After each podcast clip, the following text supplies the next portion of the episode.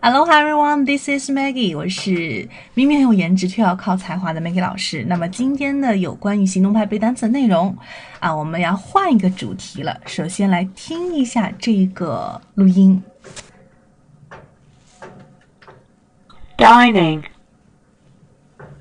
restaurant, cafe, drinking, drink Milk, cola,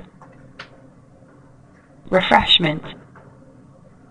好的，那么这一组词里面呢，其实它有两个内容，但是呢，有个主题是我们中国人都喜欢的这个美食哈。首先讲的是一个 venue，一个场所，那么常见的一些餐厅等等。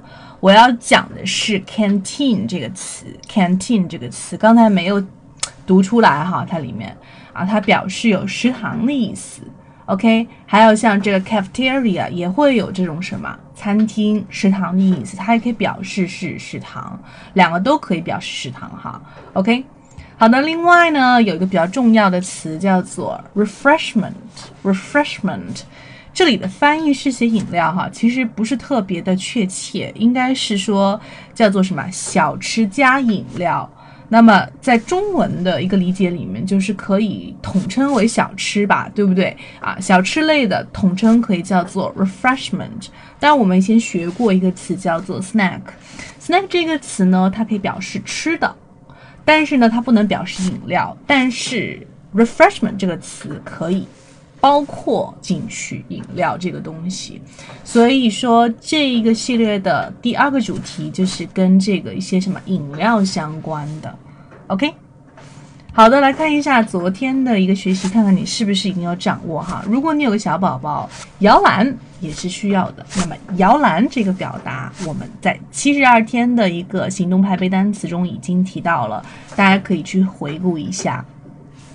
好的，那么如果说你除了背单词之外，还想要来练口语，有一个纯英文的环境，或者说想要分享一些好的剧集呀，啊，跟这种美剧啊，或者说电影啊相关的都可以，或者说你想要分享一些好的这种学习的方法。